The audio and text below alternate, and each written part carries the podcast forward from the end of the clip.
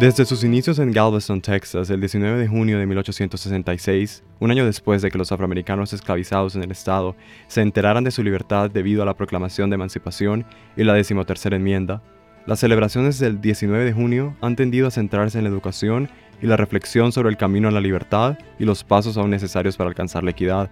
Cree Taylor, profesor en el Departamento de Inglés de la Universidad Estatal de Utah, nos cuenta más sobre esta celebración y su historia.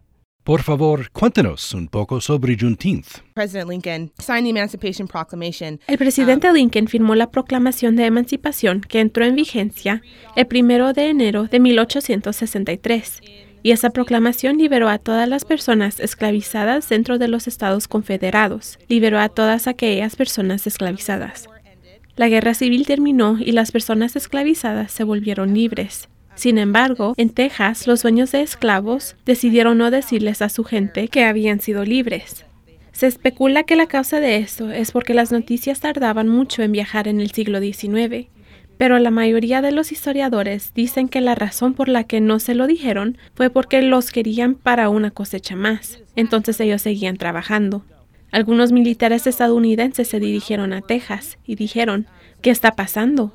¿Por qué siguen trabajando?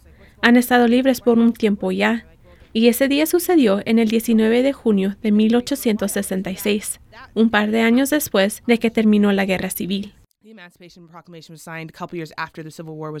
Estoy seguro de que ahora se celebra más en las comunidades afroamericanas, ¿verdad? Um, Diría que a medida viaja por la parte sur de los Estados Unidos y tal vez incluso hacia California, las celebraciones del 19 de junio son masivas. En Texas, por ejemplo, hay un gran desfile, concursos y barbacoas masivas. Simplemente es una gran celebración, similar a las celebraciones del 4 de julio. Es solo recientemente que esto se ha infiltrado en la conciencia nacional en general, ¿cierto? En el 2021 vimos muchos disturbios civiles y políticos con respecto a George Floyd, Breonna Taylor, Ahmaud Aubrey y todos esos tiroteos que ocurrieron en el 2020. Siento que debido a que estábamos aislados por la pandemia, la gente prestó más atención a lo que estaba pasando a la comunidad afroamericana.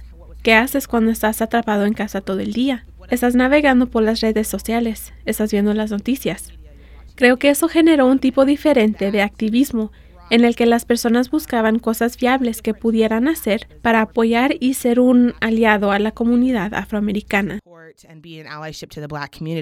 Para escuchar la entrevista completa en inglés, visite upr.org.